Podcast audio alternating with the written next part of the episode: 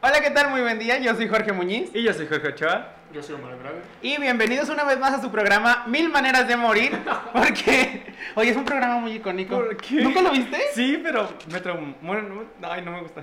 ¿A poco no te gustaba? ¿A ti te gustaba Mil Maneras Sí, sí, soy chido. Eh, ¿Por? Fíjense que Pues, o sea, era medio. ¿Estás bien? eh, mm, cosas que dices, esto en realidad, gente que murió por esto puede ser por accidentes algo tonto, ¿sabes? Que dices, bueno, yo a lo mejor inconscientemente estoy haciendo esto. Así que pues voy a intentar tener más cuidado no hacerlo y en especial Sí. porque pues, yo ya casi me muero varias veces. Ah. Esa era la que te iba a preguntar. ¿Alguna vez estado a punto de morir estúpidamente? Fíjate Sí. que yo cuando estaba niño, mi mamá, o yo no me acuerdo, o sea, me acuerdo del suceso, pero yo no me acuerdo de la gravedad que mi mamá vio. Pero ella dice que nos bajamos de un taxi, veníamos del mercado, no me acuerdo qué habíamos comprado. El caso es que algo se cayó y se metió como abajo del coche. Yo me bajé, mi mamá se bajó y mi mamá, mi mamá estaba como cargando las bolsas, de pronto volteó y no me vio y yo estaba abajo del taxi tratando de alcanzar eso y el taxista estaba por arrancar, entonces mi mamá grita así como de ¡No! Ajá. Y el taxista se quedó quieto y no me mató. Estuve así, así de morir esa vez y a lo mejor de tener mi capítulo de mil maneras de morir, Fíjate. así como fruta de la muerte o algo Sí. así, yo juntando la manzana. ¿Y tú cómo mueres? Bueno, casi mueres. bueno, es que. ¿Tú cómo moriste? Reunión del Día de Muertos. Bueno, creo, una vez que sí, creo la otra vez pasada que comentaron algo acerca de no mezclar demasiado cloro. Es- Ajá. esa es una.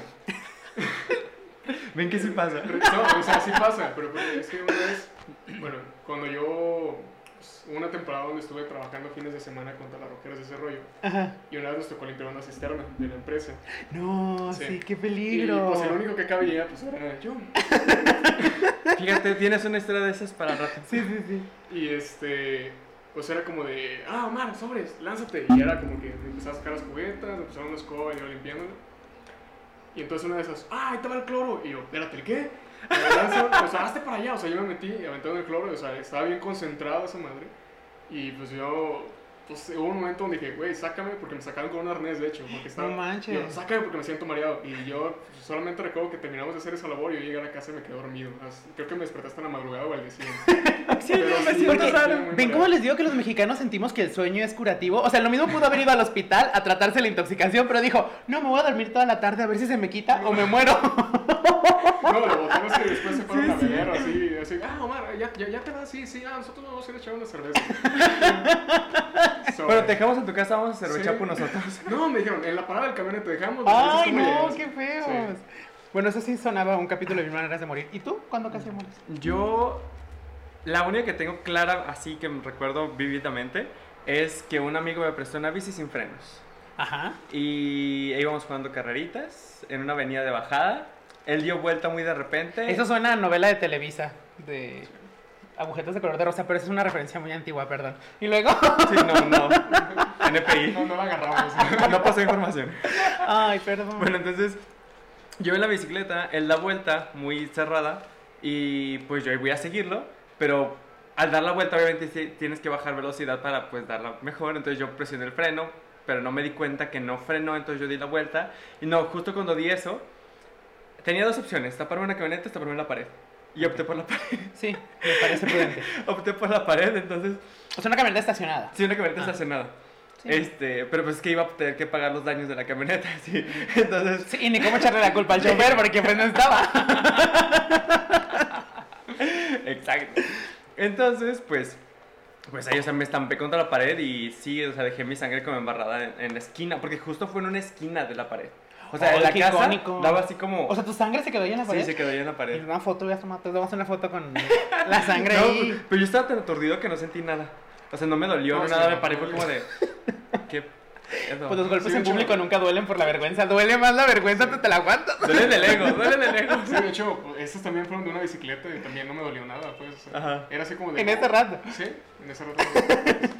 me fui contra un alambre de fuerte. Cuéntenos ahí, porque luego somos muy chismosos. Cuéntenos Sí. cuándo estuvieron a punto de morir. Me encantaría leer sus historias porque la vida es muy efímera y hay gente que un día está aquí, luego se echa un gas o algo que estaba viendo. Estuve revisando varios capítulos de Mil Maneras de Morir porque quería encontrar este en particular. Ah, los que se intoxican.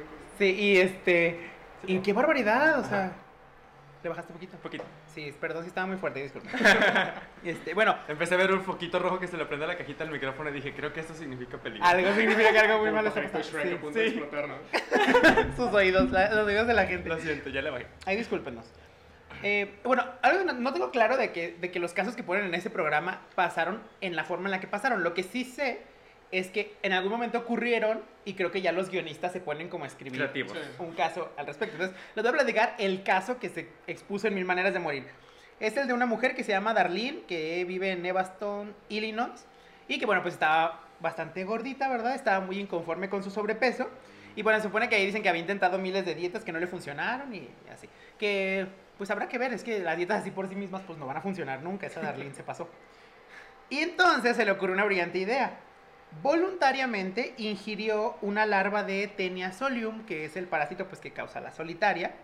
A través de internet ordenó la larva, que es un cisticerco, desde Venezuela. Se la tragó y desarrolló una solitaria y comenzó a perder peso. Aunque ahí en el capítulo dicen, en el, en el episodio dicen que a las tres semanas ya había perdido cuatro tallas. Que ahí no estoy seguro, pero creo que me parece como muy exagerada como la, la pérdida de peso sino como que toda la gente que tiene una solitaria se daría cuenta muy rápido porque el cambio sí es como muy brutal. Pero bueno, a lo mejor por fines de narrativos dijeron que en tres Ajá. semanas. Y la tenia de Darlene en dos meses alcanzó los 6 metros de largo. El problema fue que posteriormente se diseminó el parásito hacia otros órganos como el hígado, los pulmones y el cerebro. Ahí en el capítulo hacen la animación muy fea, porque hacen la animación como que el gusano de 6 metros empezó como a atravesar el intestino Ah. y luego el mismo gusano atravesaba el hígado y así. No ocurre de esa forma, es que miren lo que pasa. Pero eso sí puede pasar, o sea, que existe una diseminación, o sea, sí puede pasar. Es que tú- Pero serían de los cercos, ¿no? de los cisticercos, ajá, porque si tú consumes el cisticerco, como ella hizo, te vas a desarrollar una solitaria, todo bien hasta ahí, en el intestino, pero ahí se va a quedar. El problema es que la solitaria pues está hecha de unos fragmentos que se llaman proglótides que tienen miles de huevos en el interior. O sea, si un huevo se rompe en tu intestino, los huevos pueden migrar hacia otros órganos, pero lo que sigue es como, el- como los Pokémon, ya ven que eran así como Evolución. las evoluciones, ajá. Entonces, la evolución de Tenia solium es huevo, larva, que es el cisticerco, y luego solitaria, que es el adulto, algo así como Charmander, Charizard y... Charmander, Charmeleon, Charmeleon y Charizard. Charizard, así. Entonces la solitaria es como el Charizard. Entonces, eh, pues el- el- ella ingirió la larva, pero ya dentro de ella se formaron los huevos, se reventó el proglótide, o sea, se liberaron esos huevos, pues. Y ya es como si hubiera ingerido huevos. Lo que se diseminó y lo que tenían otros órganos eran cisticercos, o sea, la etapa posterior. Y ya pues sí, los cisticercos en el cerebro y eso, pues claramente te llevan a la muerte. en el hígado, los pulmones. Sí, es, es una infección parasitaria grave, no tan frecuente, pero sí es grave. O sea, no es de las más frecuentes, pero sí existe y pues creo que es de conocimiento de mucha gente como que... ¿Cómo pasar así? Lo curioso es que para que tú te enfermes de una solitaria tienes que consumir carne de puerco que esté mal cocida, de tenia solium. Ujú. Pero luego la gente también piensa que los cisticercos se asocian directamente con la carne de puerco y no. Porque los huevos del parásito se li- O sea, un puerco avienta los proglótides por la materia fecal Ajá. y entonces ahí se, se revientan en el ambiente. Entonces, por ejemplo, si esos proglótides y esos huevos llegan al agua, pues ya se puede diseminar a otros. Entonces, literalmente los huevos los puedes consumir de muchas partes diferentes. Entonces, Ajá. los cisticercos no están directamente ligados al consumo de carne de puerco. La solitaria sí, Ok. pero es el mismo parásito, nada más que en dos etapas. Sí. Entonces, la solitaria sí está ligada al consumo de carne de puerco, pero los cisticercos, pues gen- generalmente por fallas en las prácticas De higiénicas. higiénicas. Entonces, pues perro asco ahí, Dios nos proteja. A mí sí me daría mucho miedo, la verdad. Pues, de hecho, bueno, en paréntesis, hablando de prácticas higiénicas, me acuerdo que, pues, igual, en este ambiente laboral que yo tenía, Sí. este, recuerdo que, pues, ellos sabían que yo estaba estudiando QFB, Ajá. y una vez me preguntaron que cómo me iba, les dije, ah, pues ahorita estoy llevando una materia de parasitología. Y ya les platiqué, pues, del riesgo de algunos parásitos. Recuerdo muy bien que les, creo que les platiqué de trituris. Ajá. Y colapso rectal porque me traumó a mí. Sí, es que es dramático. Y este, de hecho, no recuerdo la imagen les enseñé porque ¿qué es un colapso rectal? Y yo, ah, pues esto. O sea, para los que nos, los que que nos están oyendo, viendo después, que literalmente pues vas al baño de pronto y se te salen... La parte del recto digamos que como que se te voltea, como calcetín, así. Entonces, pues de pronto dices, ay, como que no termino de hacer y tocas y no es que sea un churrillo ahí de materia fecal, es, Eres tú mismo. es tú mismo, te está saliendo tú mismo por dentro, o sea, ¿se imagina qué trauma? Y ese parásito lo puede hacer cuando la infección ya es como muy grave, pues se reblandecen eh, los músculos que, bueno, se, se debilitan los músculos que le dan tono a esa parte y pues con pujas Ajá. sale. Que eso puede pasar con muchas este, enfermedades en realidad. O sea, como muchas, las que, ge- todas las que te debilitan en general, pueden hacerlo. Por ejemplo, la anorexia y la bulimia en etapas muy avanzadas pueden provocar prolapso rectal. O también, por ejemplo, el alcoholismo cuando las personas ya están muy avanzadas corren el riesgo de cuando cuando ya tienes cirrosis eh, hepática, esta es muy, muy, muy grave, Ajá. puede pasar, eso se los digo pues porque a mi papá no le pasó, pero cuando mi papá murió de cirrosis alcohólica y cuando yo lo estaba cuidando en el hospital, yo estaba leyendo todo y leí eso y dije, Sí, no, por favor. Y como yo le como yo le cambiaba los pañales, yo cada que le cambiaba el pañal, yo tenía así como el miedo. Dije, no, imagínate que le cambie el pañal y que yo vea aquello, ¿qué voy a hacer? Más voy a gritar, ¡Doctor! Sí, sí, debe ser algo traumático. Horrible. Y les contaste y los traumaste también. No, lo curioso es eso, por ejemplo, este, recuerdo que había, pues había puestos de comida ahí en la obra y era que decías, este, pues no manches, o sea, ¿cuáles son las prácticas higiénicas? Aquí hay un montón de polvo, hay tierra. Ajá. Sí. Y este, pues muchas veces a mí sí, o sea, sí me daba cosa porque yo decía, pues es que esto lo acabo de ver ahorita en la escuela, pero pues estoy comiendo aquí. Y o sea, muchas El veces... shock. Sí, muchas veces no había este, dónde lavarte las manos, ¿sabes? Y por ejemplo, dices, bueno, ya, ya se los platiqué, a lo mejor tienen como que más cuidado a la hora de ingerir sus alimentos. Y no, recuerdo que una vez fue así como de, ah, mira, ahí va el que vende fresas y que no sé qué en la esquina, háblale. Y ya, ah, me das uno, no, ¿cuánto? 100 baros. Y ya estaban acá y yo nada más volteo y los veo comiéndose los directos sin desinfectarlas. Y dices, "Chale". Es que el asunto, como el cambio de hábito, cuando empiezas a estudiar estas cosas y que luego te empieza a dar miedo todo, Sí. es que cambiar tus hábitos es complicado. Sí. Obviamente no. Pero yo sí creo que todo el mundo de pronto puede llegar a etapas en las que ya te enloqueces de plano y ya estás loco. O sea, pero mientras pasa, pues todavía eres un ser funcional de la sociedad, pero vas como adquiriendo ciertas prácticas o ciertas costumbres, ¿no? Que pues, simplemente ya no, ya no puedes evitar. Yo lo que hago, o sea, por ejemplo, lo que me da como mucho asquitos en general, todo lo que sea para secar las manos después de lavártelas. Porque, por ejemplo, no me gusta como que esté la toalla ahí Colgada, como colgada, que se llena de suciedad y que está ahí como reservorio y te la está ensuciando. No me gustan los secadores de aire porque, pues, no- normalmente no se les da el mantenimiento y es- hay muchos estudios que han comprobado que el secador de aire, pues, por dentro almacena microorganismos y mucho polvo y cuando te está secando Sí, las pues, manos, pues, te las estás ensuciando otra vez en realidad. Quizá como las toallas de papel es lo que me Sí. parece como más eh, apropiados cuando son los baños públicos. Si no hay toallas de papel y que además se dispensen solas, o sea, así como que este, ponga las manos y con un láser o algo así que tú no tengas que tocar Sí, nada. Si no es así, yo sí prefiero como lavarme las manos y entonces ya así, mira, que la naturaleza haga su curso y ya no toco nada y me Ah, espero. Ya, ya entendí. Entonces Omar vino y entonces antes de empezar a grabar se pasó al baño y luego sale así, toma y me dice, oye, ¿no tienes una toalla para secar las manos? Y yo, no. ¿Y cómo me la seco yo? Así. Al aire.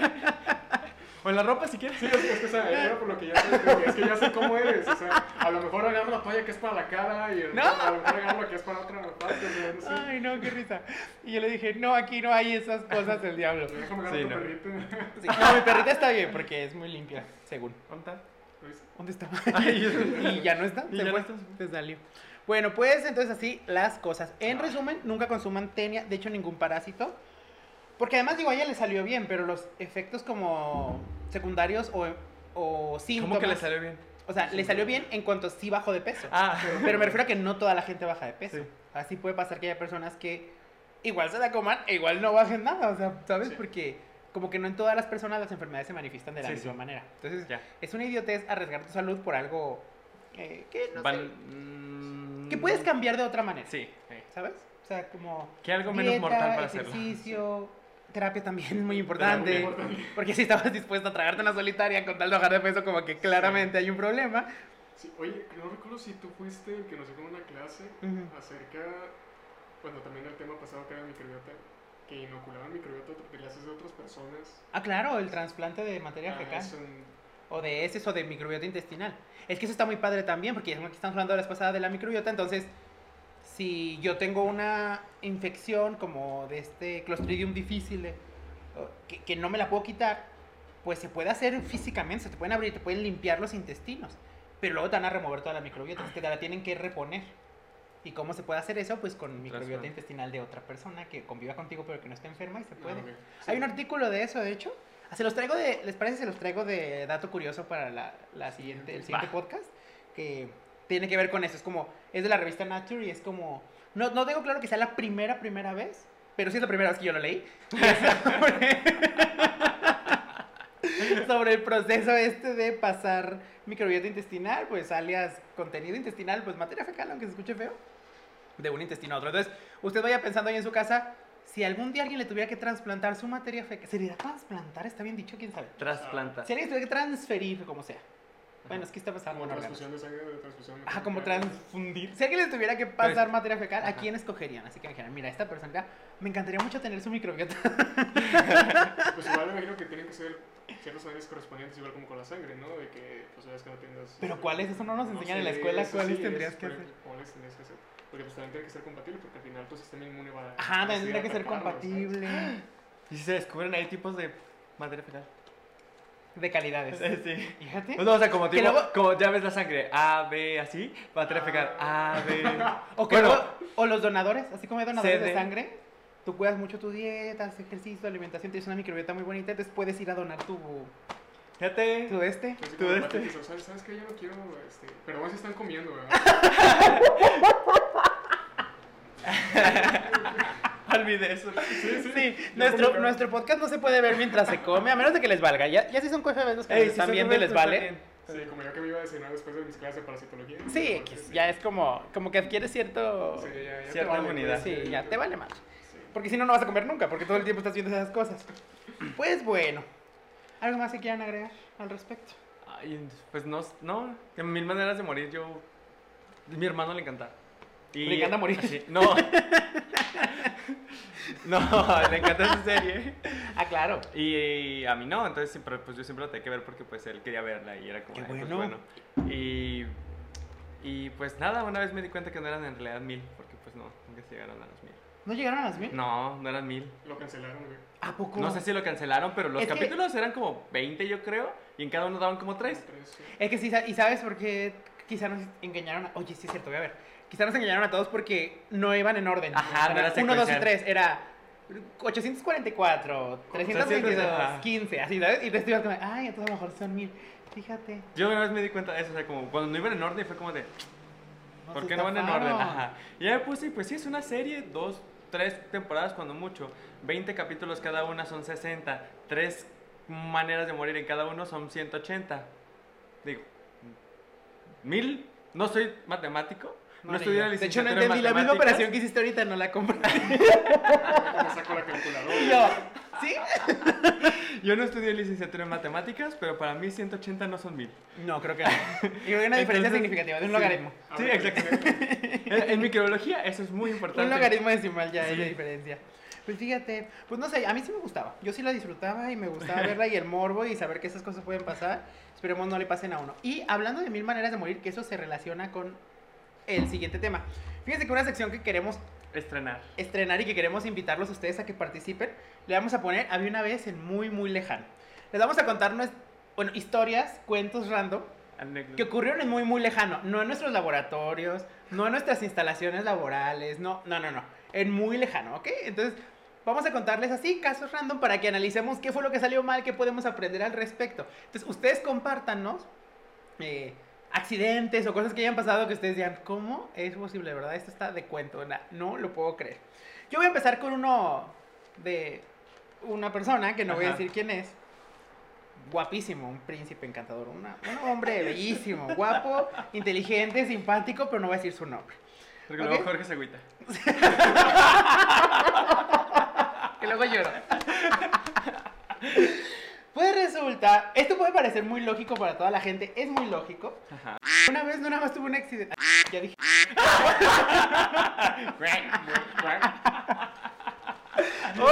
Pero esta persona. No, no tú. Vaya.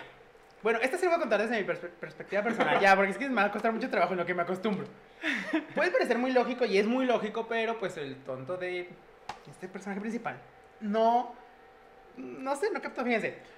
Una vez en el laboratorio, que no vamos a decir cuál, en un laboratorio muy, muy lejano, pues resulta que me tocó preparar eh, metanol, bueno, una, una, eh, disolución de rifamicina. El antibiótico se disuelve en metanol, que es un alcohol que es altamente flamable. Eso por un lado, ¿ok? El antecedente de esta historia, de mi estupidez, es que uno tiene la costumbre de que para prevenir la contaminación del material durante el tiempo que estás trabajando, se flamea. Tú tienes un mechero Bunsen en- al centro, abres un tubo de ensayo y lo flameas. Esto es para que el aire que está dentro del tubo se caliente y salga, porque el aire caliente pues sube como los globos aerostáticos. Entonces tú abres, flameas, ¿ah? Ya. Y ya cuando vas a cerrar, flameas para que salga y lo cierras. Es como para prevenir la contaminación. Tú tienes un área séptica donde el aire caliente está subiendo y flameas tus cosas para que el aire que pudieran tener adentro se les salga. Una práctica muy común. Abres, flameas y flameas, flameas. Se flamea todo excepto los tubos que tienen alcohol. Por cuestiones lógicas. Cuando tú abres algo que tiene alcohol o está desprendiendo vapores volátiles, no lo tienes que flamear. El asunto es que a veces tienes tan internalizada una práctica y tan ya como automatizada que hay cosas que no piensas. Entonces, yo no sé ni, ni siquiera para pensar en qué momento se me ocurrió empezar a probar. Y entonces yo lo primero que hice fue pre- prendí mi mechero y Ajá. todo como si se me fuera a contaminar el metanol. Entonces prendí el mechero, lo abrí. Qué bueno que no me explotó ahí porque también pudo haber sido, pero porque pues desprende los vapores. Y entonces ya luego agarré mi pipeta, abrí mi tubito, tomé los 10 mililitros de metanol, los puse en el...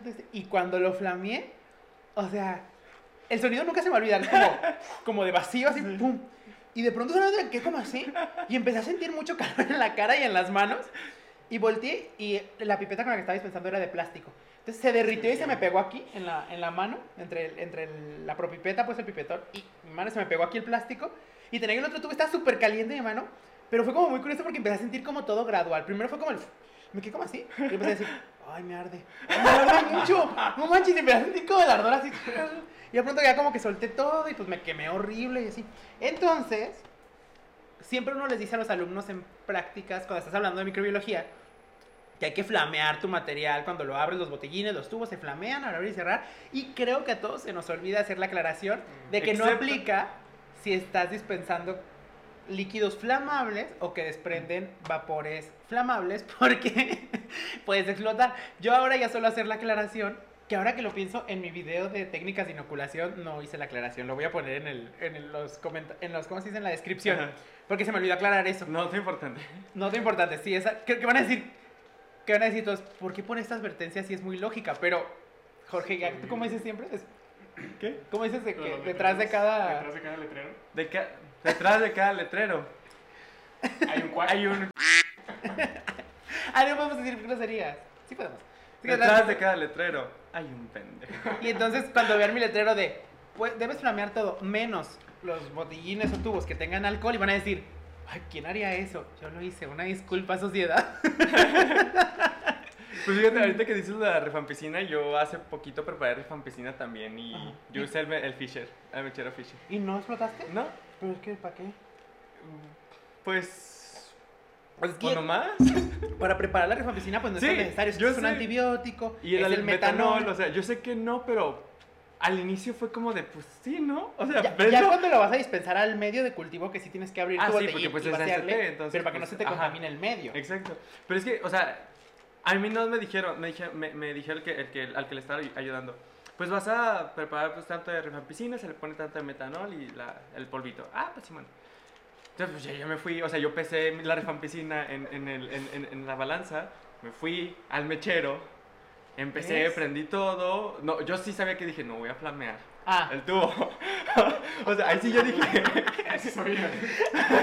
ay, yo sí dije, no voy a flamear el tubo, pero pues para mí estaba bien usar el mechero. O sea, entonces, o sea, no es que esté mal, simplemente aumentas el riesgo que te voy a flamear. Sí. Entonces, pues yo sí, y en eso llega atrás la persona que me había dicho que lo hiciera. ¿Qué estás haciendo yo? Pues preparando la refampicina. Apaga el mechero y yo, ¿pero por qué?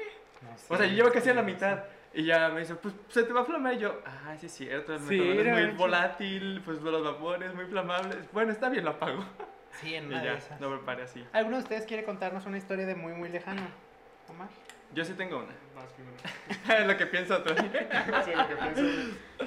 bueno, pues resulta que una vez pasó en muy, muy lejano. Ajá.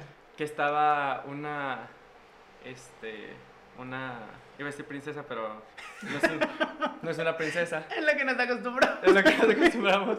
Yo creo que este era, bueno, siguiendo con, con- con Shrek, yo creo que le voy a decir la princesa Blancanieves Ok. de Shrek. Y estaba la bella durmiente, esa, iba a decir el nombre de quién iba a ser. Ok. Pero no voy a decir que la bella durmiente soy yo porque luego me agüito. Este... Sí, duerme mucho. Entonces, total que estábamos cuidando, estábamos esterilizando material para ir al día siguiente nuestro muestreo. Y entonces había dos ollas en las cuales estábamos esterilizando material, una grande y una pequeña. La grande tarda más en calentar, tarda más en enfriar. la chiquita pues era un poquito más rápida. Entonces empezamos al mismo tiempo a esterilizar las dos. Y sí, ya eran creo que las 10 de la noche, cuando Ah, estábamos a punto de terminar. O sea, ya no me estaba esperando, faltaban como 5 minutos a cada una y como 2 minutos de diferencia entre, entre las dos.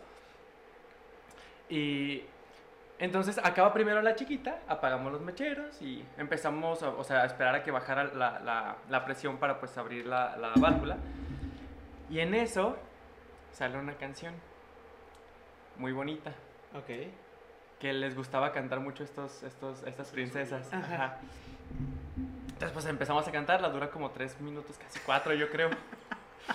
Empezaron a cantarla, pero no empezamos, empezaron a ¿Ven cantarla. por qué no se permite tener música en los laboratorios y todo el mundo desobedece eso? Porque la gente va a cantar y se descuida y hace su performance ahí. ¿Era eso o, o que se iban a dormir? Porque pues ya era tarde. También, Estaban sí. cansados. Estaban cansadas. Entonces, am, pues así quedó. A la, a la- otra vez, a la, a la olla grande le faltaban como dos minutos, la canción duraba como cuatro. Eh, queremos hacer una aclaración. Nosotros a las autoclaves les decimos ollas porque en el laboratorio donde trabajamos mucho Ah, tiempo eh, teníamos una autoclave muy grande, muy, muy grande en, una, en un cuarto que era para material sucio muy grande. Hablo de, pues no sé, más grande que yo. Le decimos la máquina del tiempo porque, ajá, estaba Es muy enorme. y se cerraba así como, se cierra así como de bóveda de banco. Ese es un auto- Entonces nosotros para distinguir esas de las autoclaves chiquitas que son como ollas de presión, a las autoclaves chiquitas les decimos ollas. Ollas.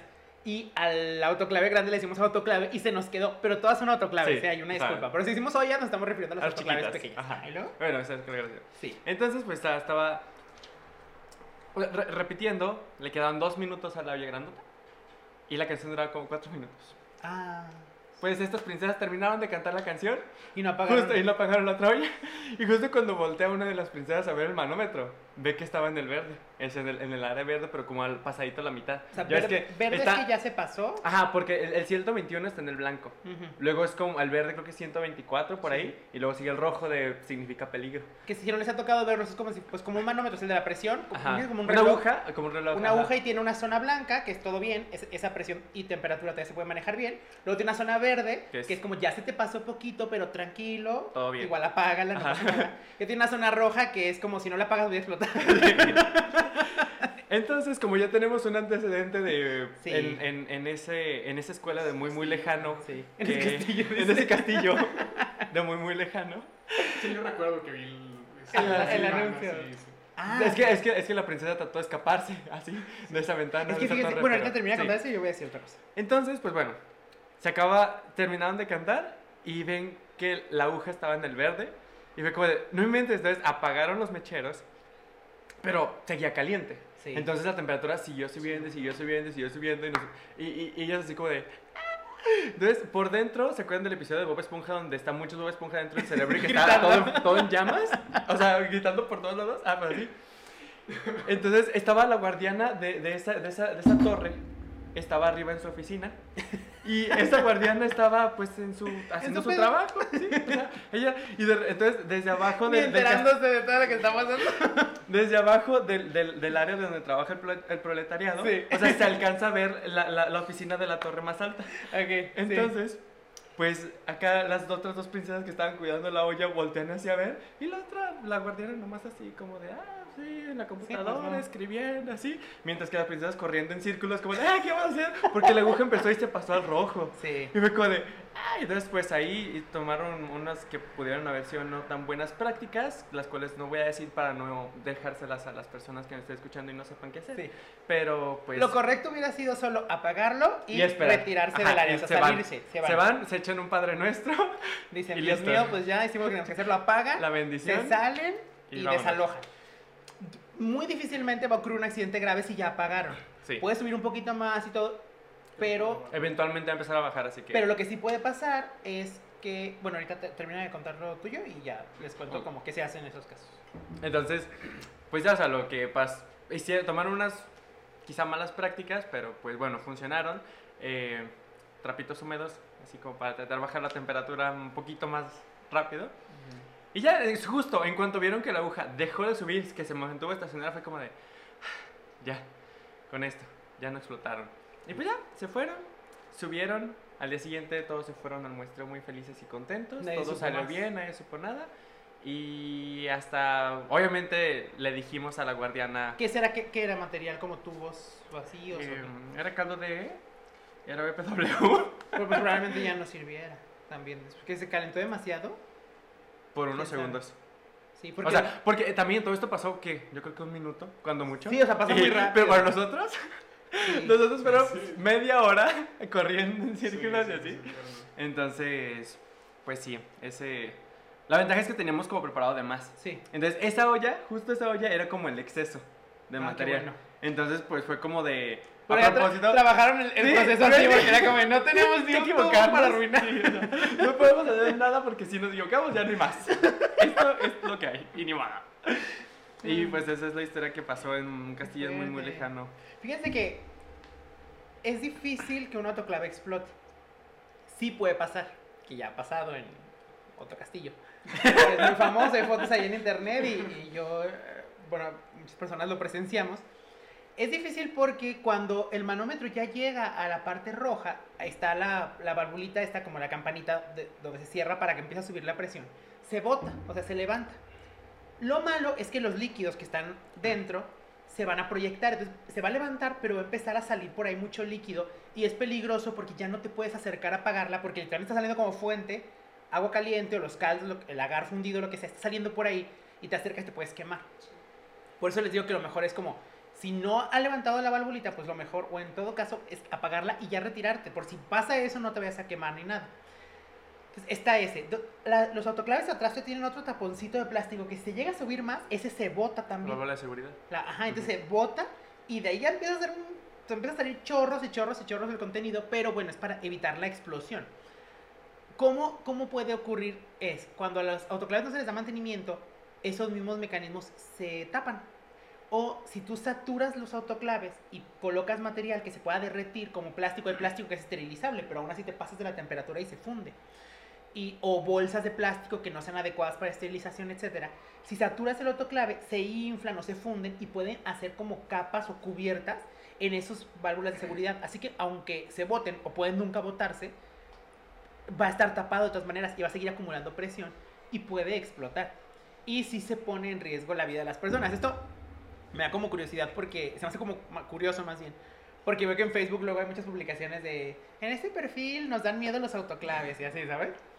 Entiendo por qué les den miedo, no es normal que exploten, pero recuerden, ustedes son los humanos inteligentes que ustedes controlan el proceso, no el proceso de ustedes. Entonces, ustedes tienen que estar cuidando y verificando y así. Los accidentes que vienen por los autoclaves siempre involucran un, compo- un componente de descuido o de distracción. O sea, nunca eh, es como de que, ay, lo estábamos haciendo bien y explotó de la nada. No ocurre. Lo sobrecalentaron, se salieron del área y no apagaron los mecheros, los dejaron así, cosas por el estilo. Y siempre tiene, suele tener el componente de la distracción. Así que puede no pasarles nada si ustedes lo cuidan bien y lo hacen bien. No hay por qué temerles. Y las historias de terror que les cuentan, siempre recuerden que Sí. hubo ahí un químico descuidado que literalmente ignoró el proceso. La ventaja de ese tipo de errores es que solo, bueno, Solo te pasan una vez. ajá, solo te pasan una vez. Esperemos. Esperemos. Ajá, esperemos. Bueno, al menos a estas princesas nunca les Solo te pasar pasan una vez porque te corren. O te mueres en caso de que sea muy grave. te mueres, te corren, ya no puedes tener contacto con autoclaves nunca. te quitan la cédula profesional. Qué ¿Y bueno que no las tenía.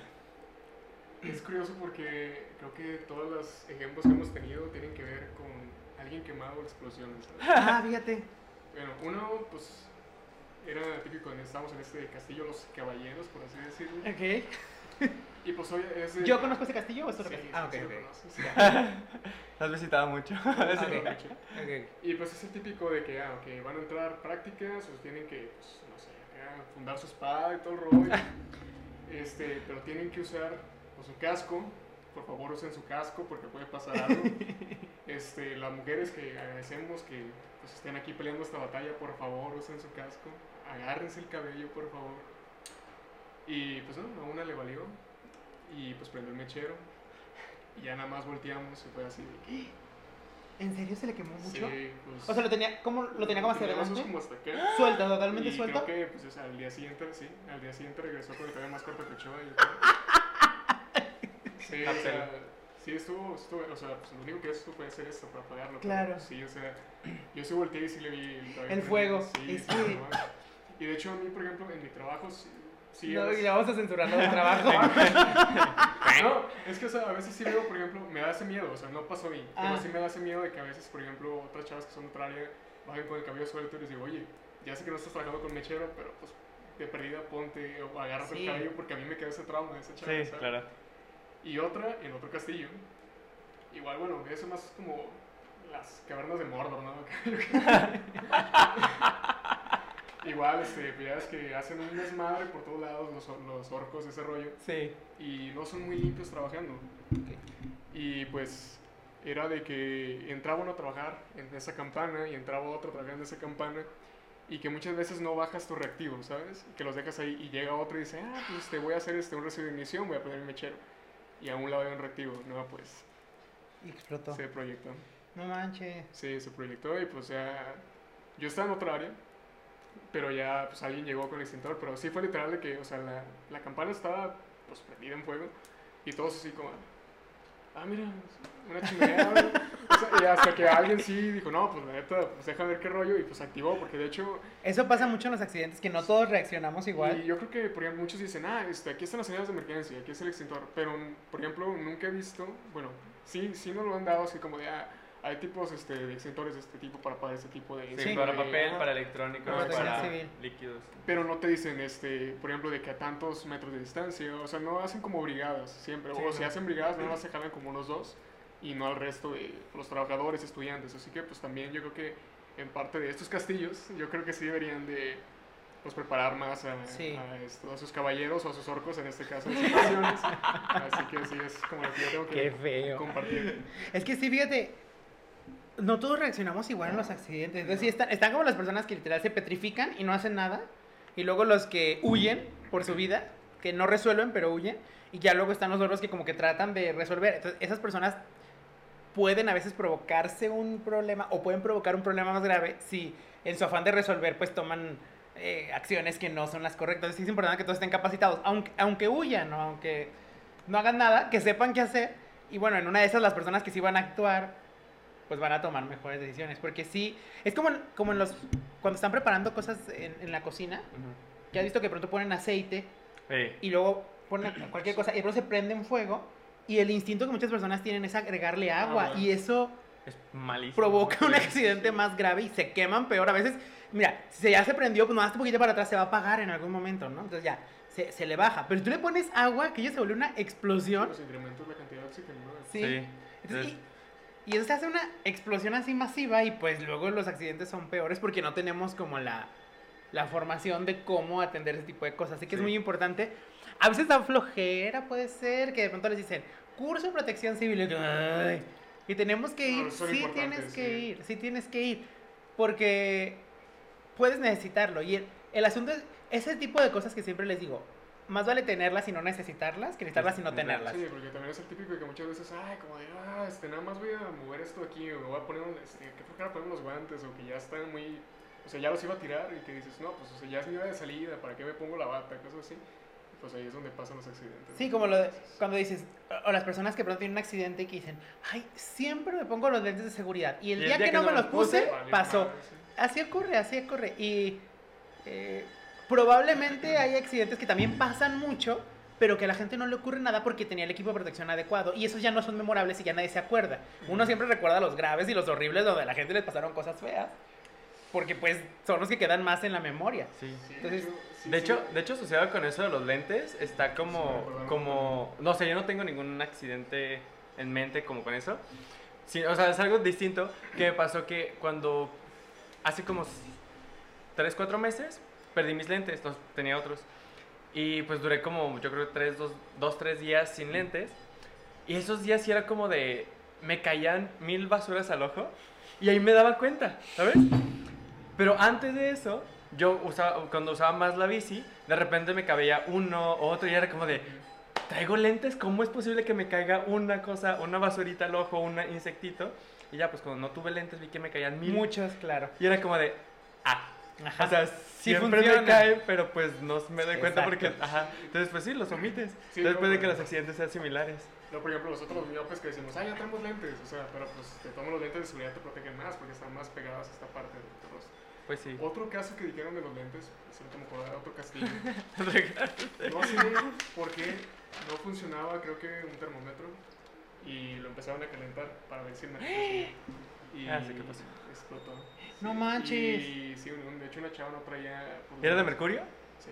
Sí. De hecho una chava no traía pues, este, los lentes y se- sí, sí le cayó un video por aquí. Afortunadamente no fue en el ojo, o sea, fue por aquí. Ajá. ¿Y la cortó?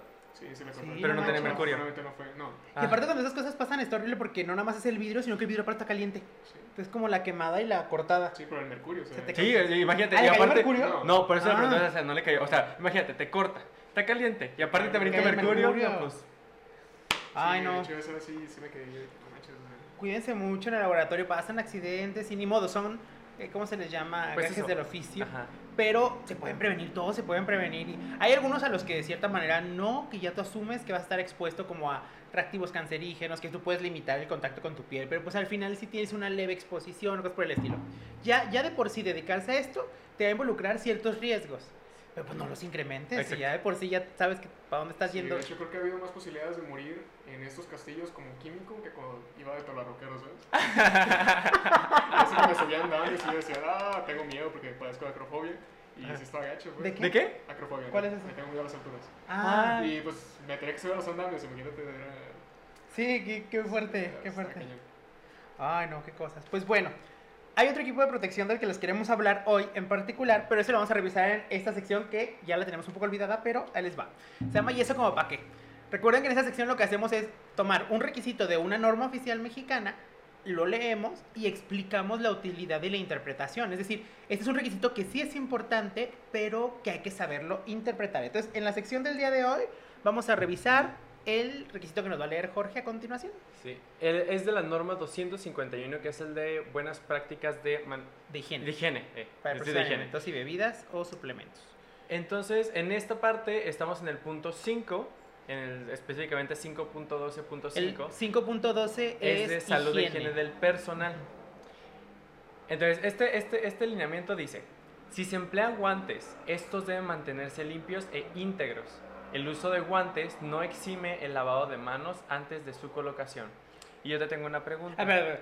Primero, fíjense, el- el- aunque es solo un renglón y suena como a una instrucción simple, en realidad lo podemos desglosar en muchas partes porque en realidad da como muchas indicaciones juntas Sí. o da mucho contexto, depende mucho del contexto, pues te deja, te deja un poco abierto. Entonces, a ver, primero sí, pregúntame. Ajá. Entonces la pregunta es, si voy a usar guantes, ¿para qué me lavo las manos?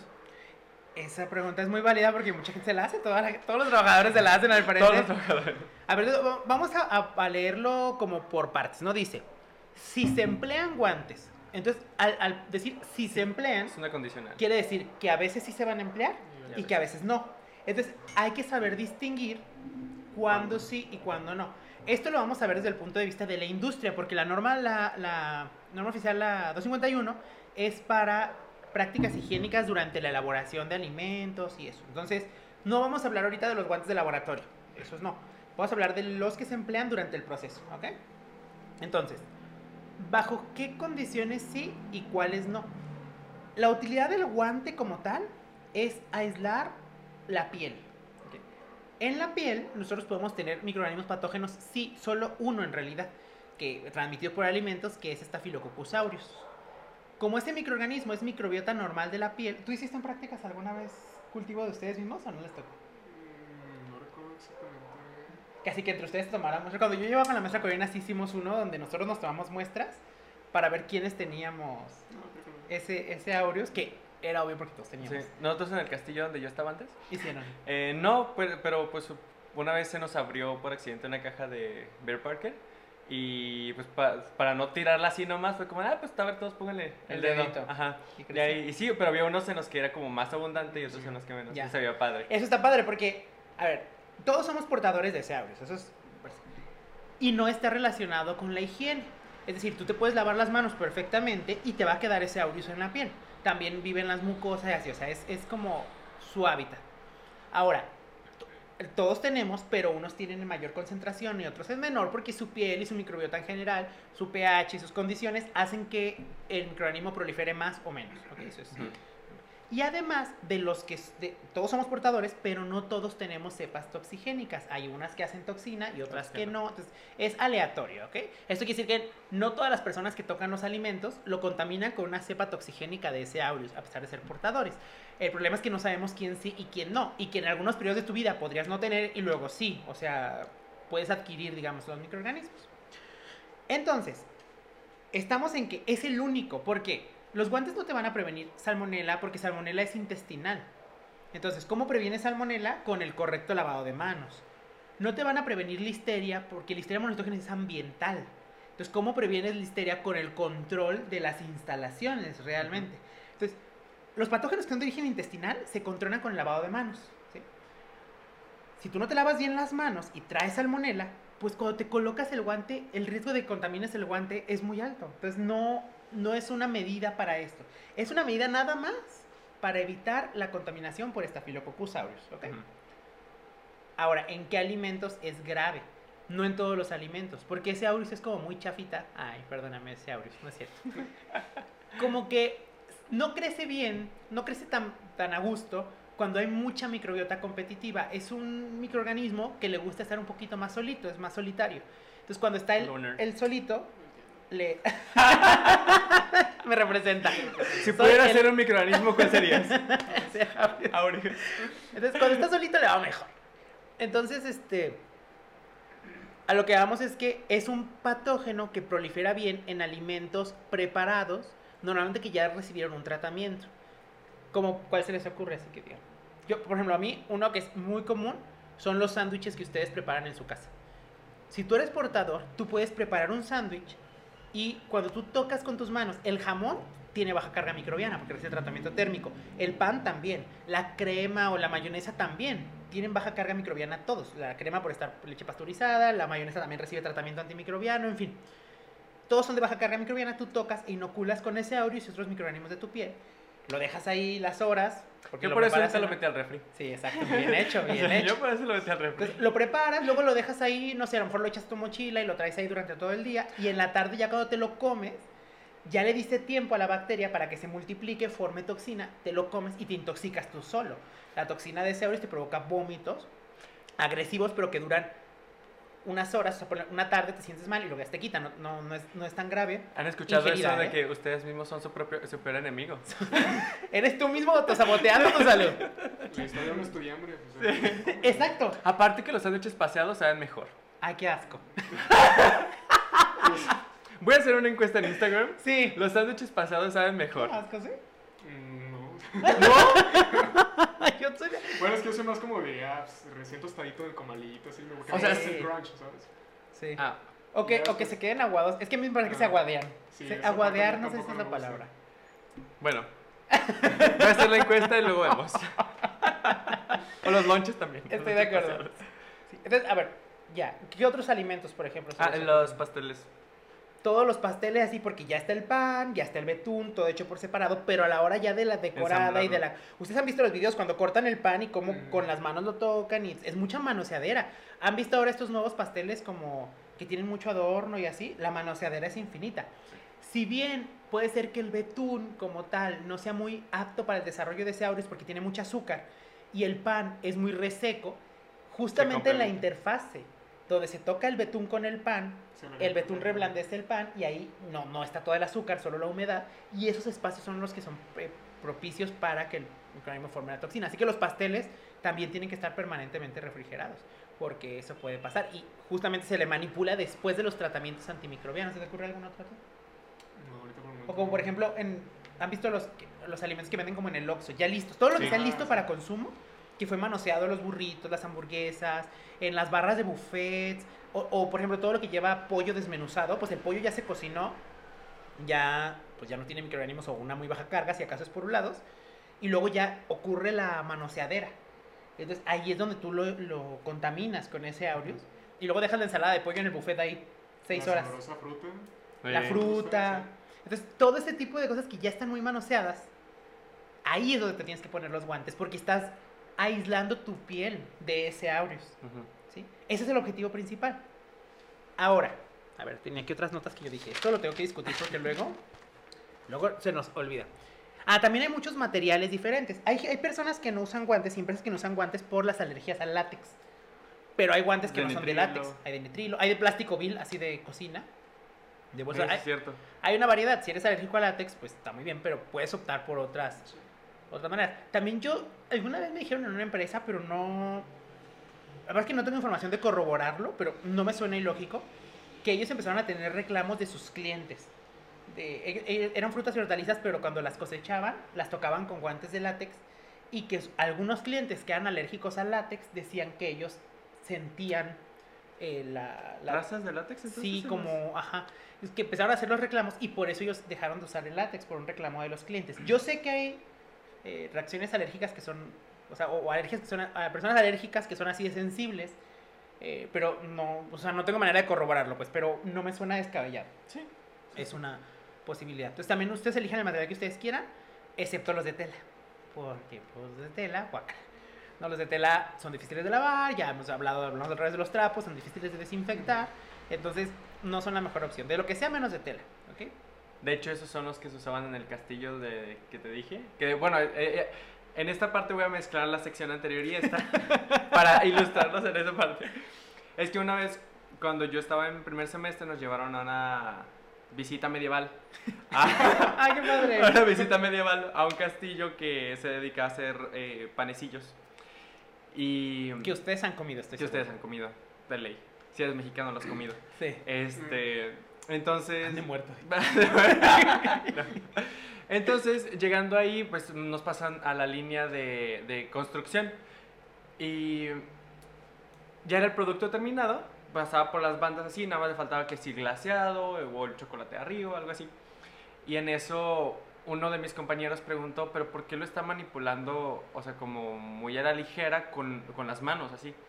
Entonces a ellos les decían que, que la razón de que hicieran eso es porque en, an- o sea, en, en años anteriores usaban guantes, pero eran guantes de tela. Mm, Entonces estos hicieron un reservorio de moss.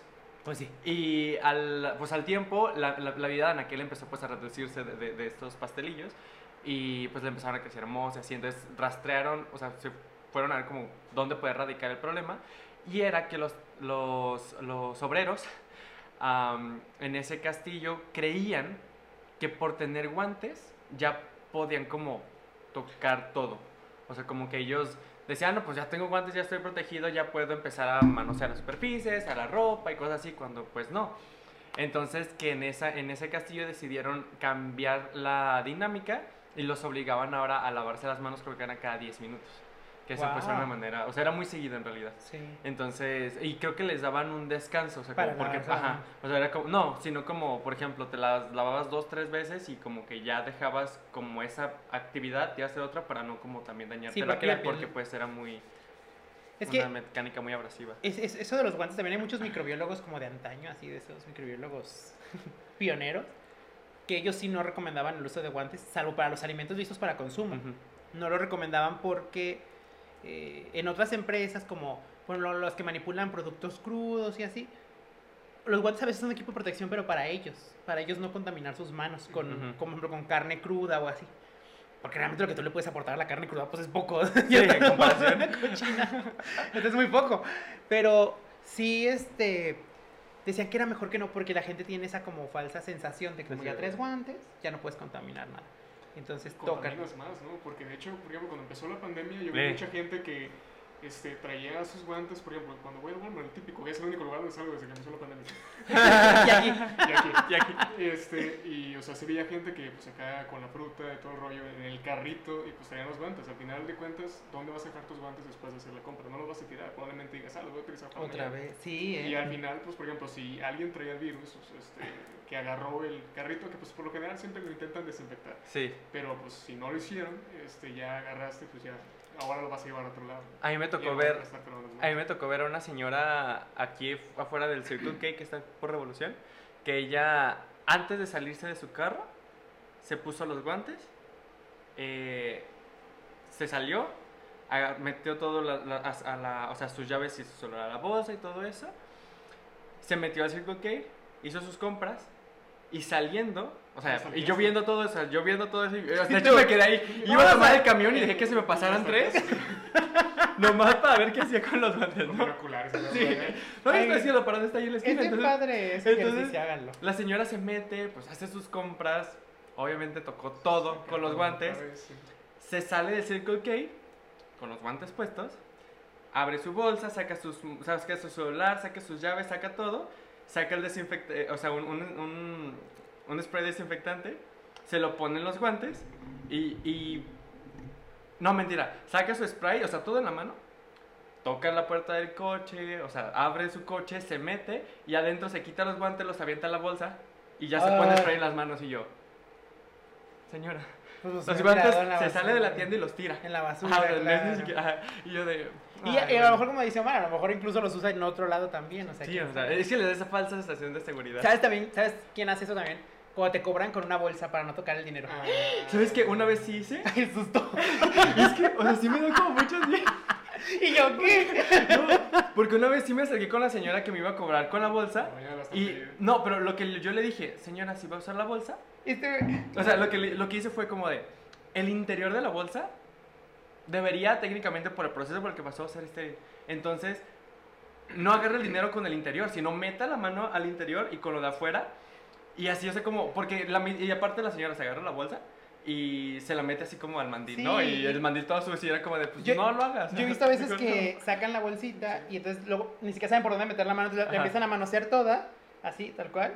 Le hace- ya le encuentran la forma, meten, cobran, lo guardan, luego se lo quitan y siguen trabajando. Y es Ajá. como de, la bolsita no sirve para nada, Sí. realmente. O no. sea, O sea, tira la bolsa si es para eso lo usar. o tienes a una persona que cobre. Y ya. Si tú no puedes hacer eso, entonces o te pones una bolsa cada vez que vas a cobrar, o cobras, vas, te lavas las manos, te regresas a seguir trabajando. Eso sería lo, lo correcto. Yo he visto ya es como de que, "Ay, la bol- ¿quién inventó lo de la bolsita? Por Dios, ¿de dónde? Yo no sé, pero No es una sé. práctica muy difundida para no tocar el dinero, pero no entendemos que la contaminación cruzada, pues la bolsita también se puede contaminar y pasa eso con los guantes también. A, a veces que los trabajadores traen los guantes y, por ejemplo, tocan los, productos, pero de pronto se les cae algo al suelo y lo juntan, o mueven las tarimas, o tocan otras partes Sí. de la maquinaria, y pues los guantes se contaminan igual, y luego van y tocan el producto y lo contaminan de la misma manera. Entonces, si ustedes van a, si ustedes deciden que es buena, ay, perdón, que es una práctica correcta, Usar guantes. o que ustedes recomiendan por higiene, lo que ustedes quieran, utilizar los guantes, dos reglas básicas. No sustituyen el lavado de manos, el lavado de manos tiene que hacer con la frecuencia igual como si no tuvieran. Este, y hay, hay algo también, luego me gustaría luego regresar de esa norma, que hay un apartado que dice cada cuándo tienes que lavar las manos, el más complicado es cuando dice, o cada que se sospeche que se pudieron haber contaminado, que eso ya es a criterio de cuando tú dices, ya toqué algo que no debí, pero bueno. Este, así es que lavar con la frecuencia que indica la norma y este, no debes tocar otras superficies, vaya, ¿sabes? Y como te da esa falsa sensación de seguridad, pues algunos mejor ni, dicen que mejor ni uses los guantes porque chafean. Sí. Y pues nada más, ¿cuándo serían obligatorios, eh, cuándo sería obligatorio el uso de guantes? Nada más para alimentos preparados, como ya les decía, para que no los contamines con ese aureus. Y también si preparas cualquier tipo de alimento para poblaciones susceptibles. Hay veces que, aunque un alimento no se... O, o yo les digo que ese aureus es el único patógeno y no sé qué, pues eso aplica para población en general.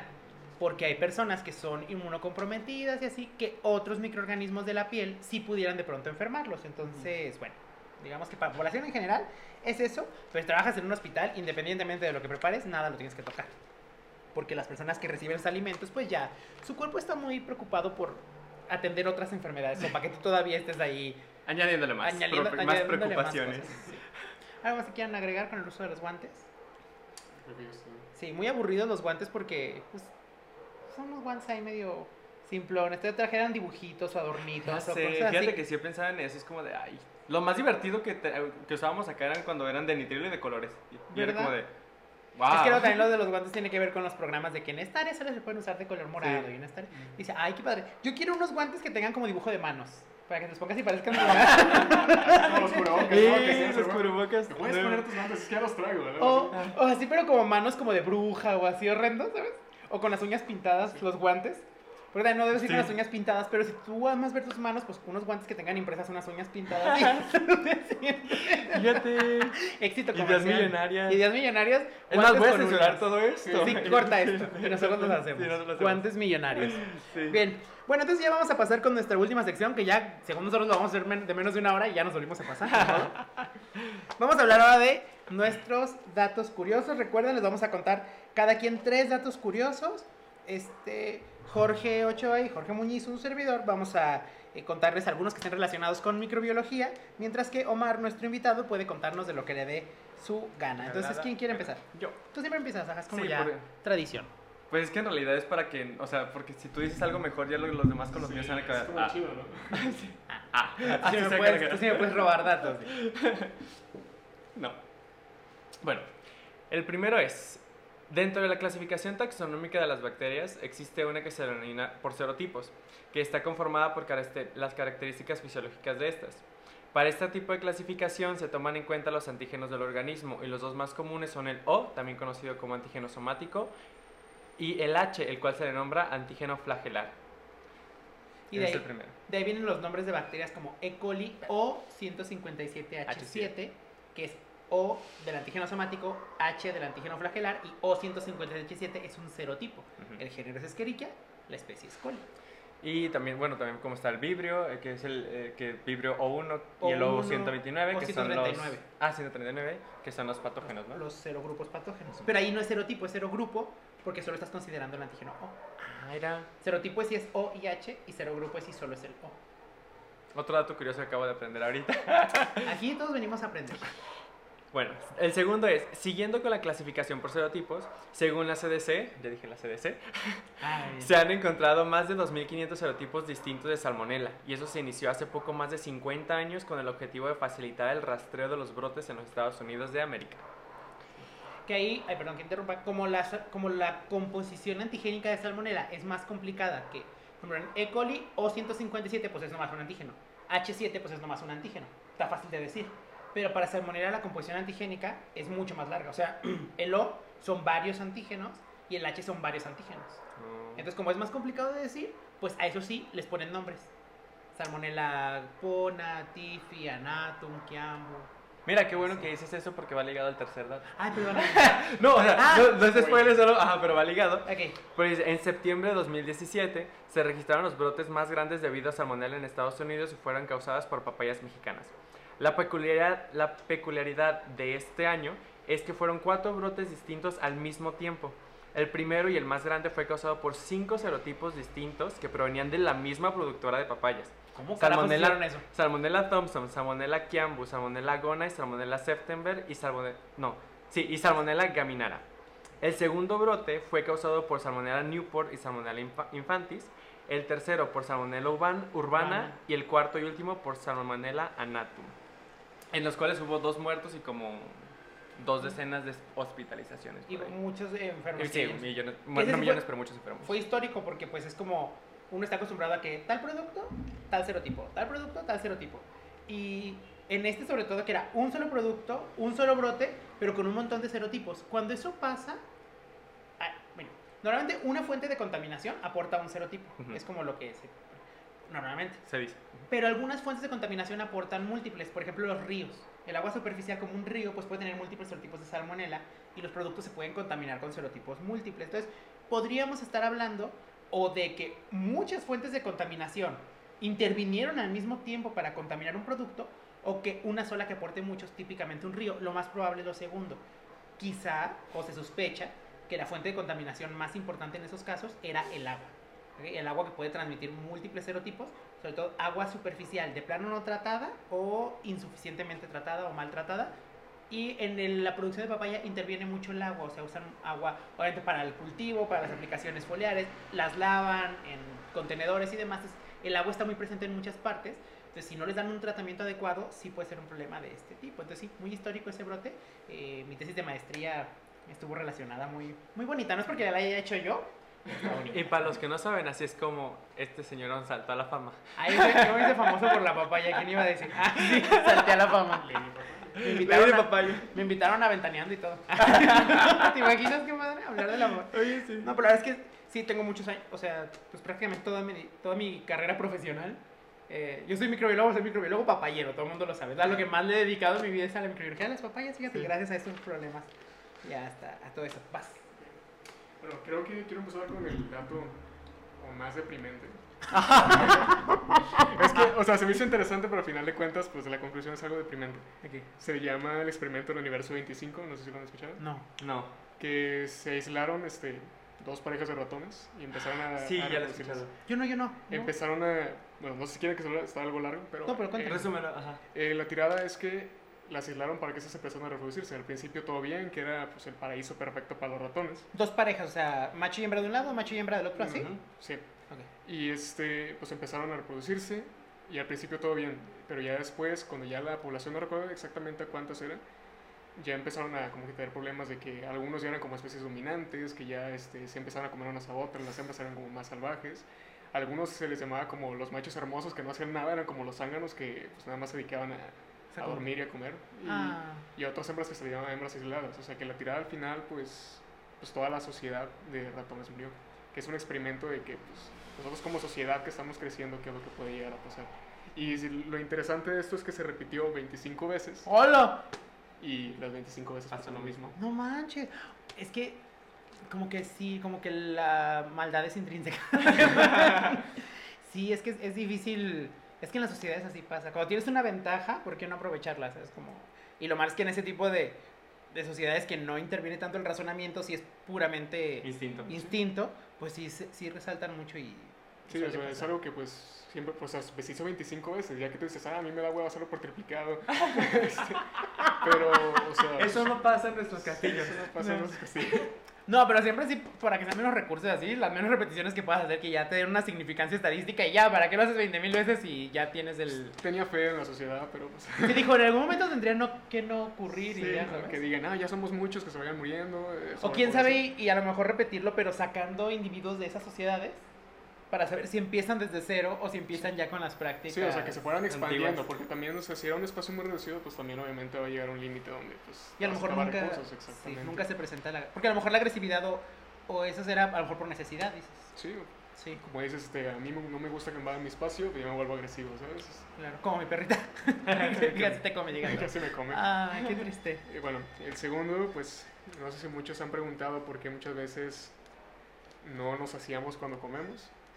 Es, bueno, por lo general en las personas que pues, padecen de obesidad eh, tienen un trastorno, un déficit de los receptores LPR.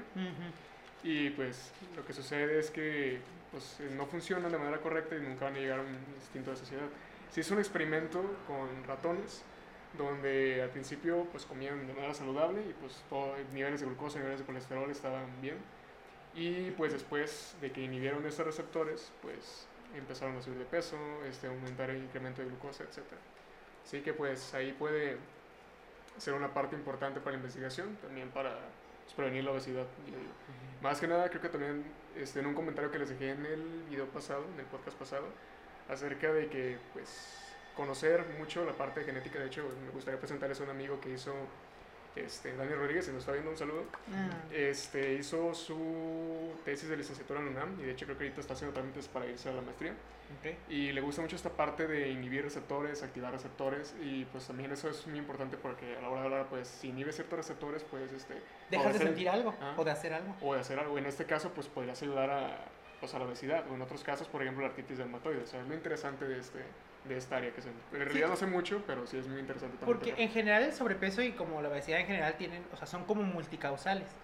Y se suele asociar mucho la causa, am, eh, ¿cómo se dice? Eh, Psicológica, o sea, el Sí. factor psicológico y demás, que es lo que más se ha estudiado, o lo que más se le carga un poco la mano. Pero también hay que entender que a veces el sobrepeso tiene causas orgánicas, desde genéticas o de este tipo de, Ujú. de manifestaciones. Entonces, si tú quieres, mira qué curioso que se relaciona con el primero, con el de la tenia. A todos Ah, está- si tú quieres realmente atacar un problema de obesidad y, y no estás a gusto y lo quieres cambiar, entonces siempre tendrá que ser como el enfoque multicausal. Es, estás comiendo mal a lo mejor, pero ¿cuál es la razón por la que comes mal? No es natural comer mal. Entonces, ¿cuál es la razón por la que no comes más de lo que deberías. Puede ser el componente psicológico, pero también puede ser un componente orgánico. O sea, que tú digas, es que yo todavía no me siento lleno, o sea, todavía no, no siento que ya terminé de comer. Y puede ser un, un asunto Pues de hecho, otra de orgánico. las cosas, sí, por lo general ya saben que la comida que más te hace daño es la más deliciosa, ¿no? Ay, Sí. sí, maldita. Entonces, por lo general es porque... Tienes ganas de matarte. No, recuerdo que en Híjole. clase, eh, creo que era de dermatológicos, nos comentaron que era debido a que, como la mayoría de las moléculas aromáticas este, eh, se encuentra grasa, cosas así, Sí. pues, por lo general es lo que más se te antoja. O sea, lo que dices, el gusto y el olfato están relacionados. Y Claro. esto se me antoja. Mira, se me hizo echarco los hocico nomás de Sí, pensar en. Kentucky, ¿sabes? Sí. Ahorita se me antojó. Oye, pues ¿qué comemos después de allá? Pues sí, ¿Kentucky? sí, yo ¿Qué comemos es eso. Ah, pues, subimos de tres. Sí se me antojó, ¿eh? Sí, me antojó. Te pedimos uno. Bueno, eh, el último, ¿El último? yo creo que es como el más amigable, creo, porque... Ah, qué empezamos- bueno. Estábamos todas. Sí, eso. Bueno, este, a mí me gusta mucho ver películas y este, pues me nació de, lo traía una película que se llama La Langosta y pues la trama se me hizo muy original, es de que, pues si eres soltero, te mandan, este, es ilegal ser soltero en este mundo, así que pues, yo ya me lo hubiera pelado. este, Ay. los mandan, los De la mandan que me como- salvé. Ajá. Los mandan a un hotel al que me gusta llamarle Hotel El Tinder, de realidad no recuerdo cómo se llamaba. Ok. antes del Tinder. Ah, para que encuentren pareja. Si no Ajá. encuentran pareja. No eh, pueden salir. eh, no, si no encuentran pareja en 45 días, eh, los matan y reencarnan en animales. Y, o sea, Oh. y dije, bueno, pues como ya me lo hubiera visto negras, pues en qué animal me hubiera gustado reencarnar. En el perro de. Dice, O sea, Porque pareja no voy a encontrar. Exactamente. Y dije, bueno, este, bueno, las águilas vuelan, siempre quise volar y ese rollo.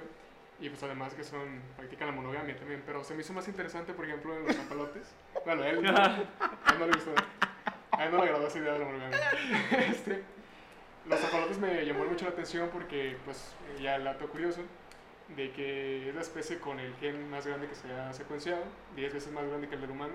El genoma. ¿El, ajo- ¿El ajolote? ¿El ajolotito? Sí, Ay, qué hermoso. Pues está bien hermoso. Este, tiene 32 mil millones de pares de bases y Guau, el humano tiene bello. 3.200 millones de pares de bases, si mal no recuerdo.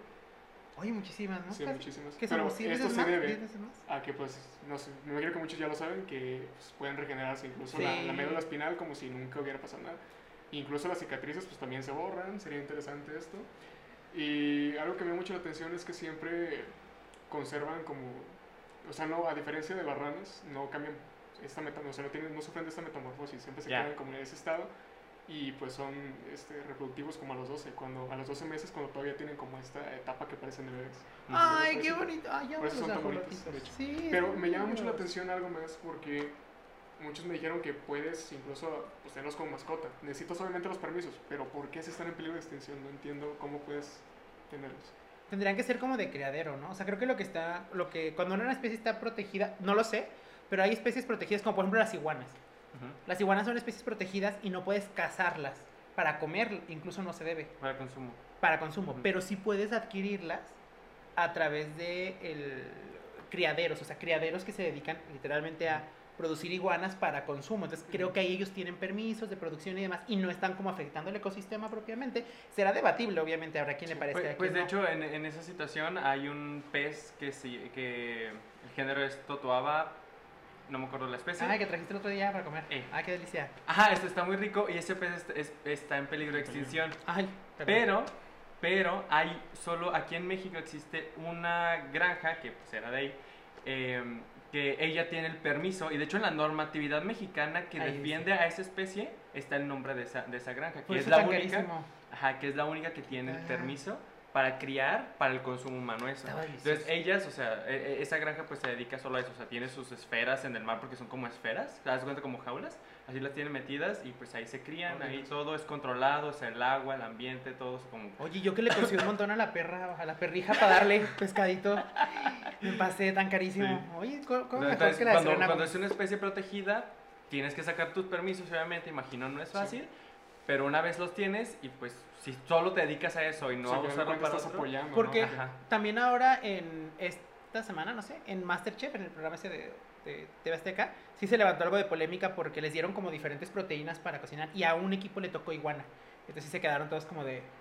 Por si está una especie protegida y así, entonces empezaron a, como a tirar y de ahí salió como todo el debate El debate. de quién puede y quién no puede, y que una especie protegida, a qué se refiere de no afectar el ecosistema, de no ir a cazarlas, sino ir a matarlas, pero que la producción de todas maneras puede existir y así, ¿no? Es como, o sea, los de Tebasteca estaban mostrando dónde lo compraron, los permisos que Sí, tiene la empresa para la producción de iguana para consumo y así, bueno, un caos, ¿verdad?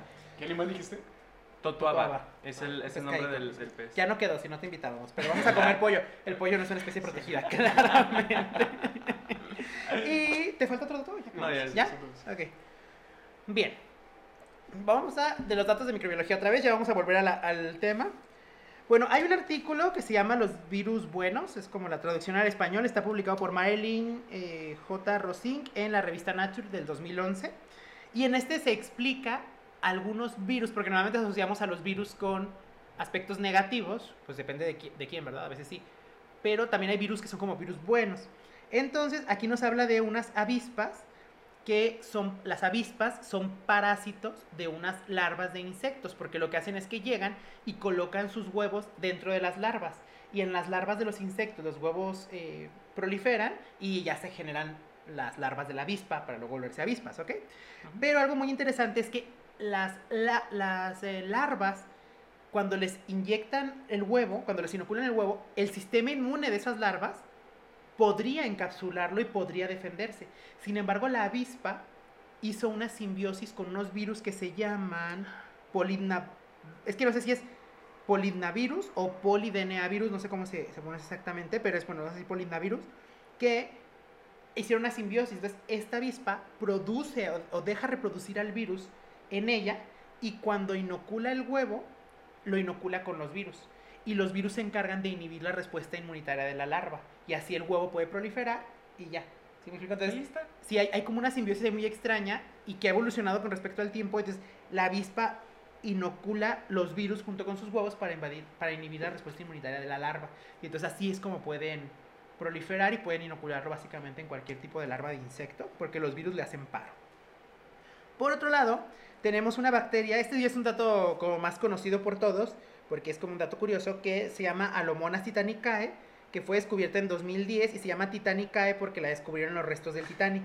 Y se conoce, es muy famosa porque acelera la corrosión de los metales. Es como la parte que todo el mundo conoce, o sea que los restos del Titanic se estaban degradando muy rápido porque pues había una bacteria que le pusieron su nombre porque degradaba el, el acero. Lo que no es a lo mejor tan conocido es que es un problema real porque degrada el acero, o sea, o, o facilita la corrosión del acero. Entonces es una amenaza real para barcos, pero sobre todo para, para las Ah. plataformas petrolíferas, que están mucho tiempo en el mar y entonces no se puede degradar el acero porque literalmente es una plataforma, entonces puede provocar una Un catástrofe. Entonces ellos se dedican al control de bacterias que pueden degradar estas estructuras y en particular a Alomonas titanicae, que recibe su nombre pues por el Titanic. Y nuestro último dato curioso del día de hoy es acerca de un hongo que se llama Coccidioides, simitis. Son datos que ya no tengo porque me gustó la investigación. No voy, a, no voy a leer todo eso. Son como 40 hojas. Porque me estaba viendo con cara de... Es No, es que primero dice, y el siguiente dato es, y un hoja en blanco y yo, ah. Ninguno. No. El siguiente dato es este. Bueno, resulta que existe un hongo que se llama Coccidioides imitis y Coccidioides posadaceae, o sea, dos especies del mismo género, que tienen la particularidad de que es un problema para los inmigrantes que tratan de ir a Estados Unidos. Lo que pasa es que este es un hongo muy endémico de desiertos. En las zonas desérticas, de hecho hay una planta que se llama la rea tridentata, que le dicen la gobernadora, que esa planta comparte las características ambientales de crecimiento de este hongo. Dicen que donde tú veas a la gobernadora, tienes que saber que ahí puede crecer el hongo. No en la planta, sino en el ambiente, porque comparten. Sí, sí. Entonces es como un indicador de que es una zona de peligro. Se adquiere por inhalación. O sea, literalmente tú, tú inhalas eso y es una micosis sistémica que causa la muerte. Entonces, la zona endémica del hongo es justa, se le, se le llama también como fiebre del valle, es conocida. Y este hongo es endémico del norte de México y del sur de Estados Unidos, justamente en la La franja frontera. en la franja. A, a las personas normal, eh, con el sistema inmune normal no les hace nada, pero a las personas inmunocomprometidas sí y les causa la muerte, es una enfermedad grave. Entonces, ¿qué pasa? En, en esa zona se dan muchos casos de embarazadas que pierden la vida porque mientras están embarazadas inhalan las, eh, las estructuras del hongo y tienen el problema. Y en los inmigrantes, como el paso pues es muy agresivo, Sí. no comen bien y físicamente se encuentran mal, normalmente su sistema inmune está deprimido. Entonces, el tiempo de incubación es creo que de dos semanas, si no, si no mal recuerdo. Al inicio sientes fiebre, tos, flemas, dolor pulmonar, sudoración y dolor articular. Y ya después la infección se disemina a todo el cuerpo. Y es en ese punto donde se observan las manifestaciones cutáneas, porque ahí también se pueden ver algunas lesiones en la piel. Ya, el tiempo de incubación es de tres semanas. Entonces, si de por sí el, el hecho de ser inmigrante, salir de una condición y buscar mejores oportunidades y así, ya involucra un riesgo, el propio hecho de atravesar, ya sea por el río o por el desierto, ya expone tu vida, puede ser que todavía llegando a Estados Unidos empieces tres semanas después a tener los síntomas y claramente si eres indocumentado no puedes tener acceso a los servicios de salud. Entonces, algunos de nuestros inmigrantes cuando creen que ya la libraron, pues no, porque hay un maldito hongo que es coccidioides que causa la coccidioidomicosis, que pues puede afectar su vida y llevarlos a la muerte también, aún después de haber logrado la meta. Solo es un dato como curioso de otra de las enfermedades que afecta a los migrantes y que pone en riesgo su vida. Ay, muy triste el dato, hubiera terminado con uno más Sí, bonito, ya pero pues sé. ni modo, para reflexionar. Ya deprimimos a la gente hoy. Ya sé. Ahorita pongan una película de Disney o algo, la de Bambi no. La de Dumbo, la de Ni la de Oh, no pongan, no. No, no De Disney. Disney no. Mejor no. Pongan otra cosa que no sea Disney. Pongan Ah, Franco Escamilla. es cierto. A Sofía Niña Rivera. Sofía Niña Me Rivera, encanta. Franco Escamilla. Bueno, Franco Escamilla, bueno, X. Eh, A ver, espera. Quiero ¿Qué? hacer algo. Oye, no presentamos a Omar nunca. Sí. Sí, No. dijimos, Ah, ¿no? A ver, vamos a proceder con la presentación de Omar ya para despedirnos. Esta persona que estuvo aquí, ¿quién es? Claramente nos metimos mucho en, en, en, en, la emoción del papel. Así somos, Sí. Aparte que ya lo conocemos hace mucho, entonces como que ya lo sentimos de la, de Bueno. la casa, entonces. Entonces, él es Omar Andrade. Am, es QFB. ¿Ya egresaste? Ya. Sí. Sí, ah, pues egresada de QFB. Am, lo conocimos cuando hizo modular con Jorge en el castillo del LMIA. Según dice, ya me Dice. acuerdo. ¿De qué era tu modular? Eh, se me está en Ah, ya me acordé, sí. No, no sirvió. ¿Y luego? Ah, sí. Pero con otras actividades interesantes. Sí, sí, sí. Bueno, lo, lo- lo importante de ahí es que conocí a mucha gente que hace rato estábamos hablando que pues en realidad ha sido parte de la formación que tiene ahorita, nos conoció a nosotros y... A ver, entonces, un proyecto modular conmigo, también llevaste materia conmigo, ¿no? ¿Cuál? La que sustituiste. Microaplicada. empezaste- Micro aplicada, ajá. Y. ¿Cuál fue la última que diste? No es CIAMI o validación. A mí. ¿Análisis microbiológico? Ok. Entonces fue mi alumno también, luego hizo servicio ahí en el laboratorio, ¿verdad? Tengo servicio en No, fue ¿Ah, solo ¿Eso no fue lo modular? Pero te quedaste pues, mucho rato, ¿no? Pues era iba a cotorreo después. Ah, le gustó, le gustó ser explotado. A nosotros nos cae muy bien la gente que le gusta ser explotada.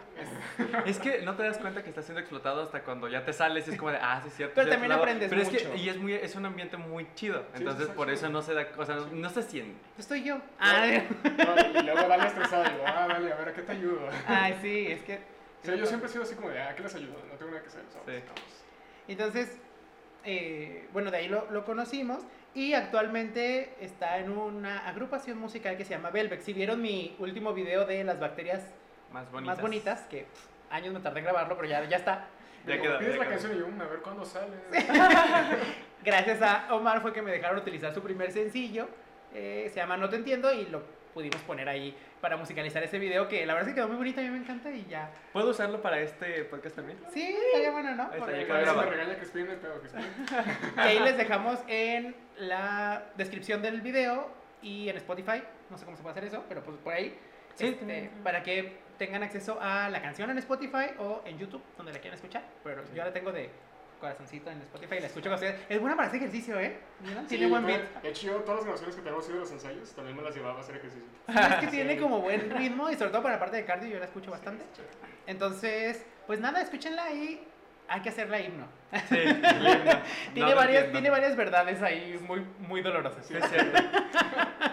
Se van a identificar. De cariño le decimos la tóxica. ¿sí? La tóxica. sí quedó. Fíjate, sí queda. Bien, pues Este. les agradecemos muchísimo por estar aquí. ¿Algo más que quieras agregar? Eh, nada más que ya tenemos redes sociales, al ah, fin. es verdad. Ya tenemos Instagram y Facebook y...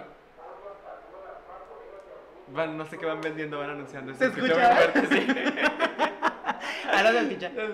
Eh, tenemos Instagram y Facebook. En los dos nos pueden encontrar como Micropodcast. El usuario en Instagram al final agregan un guion bajo.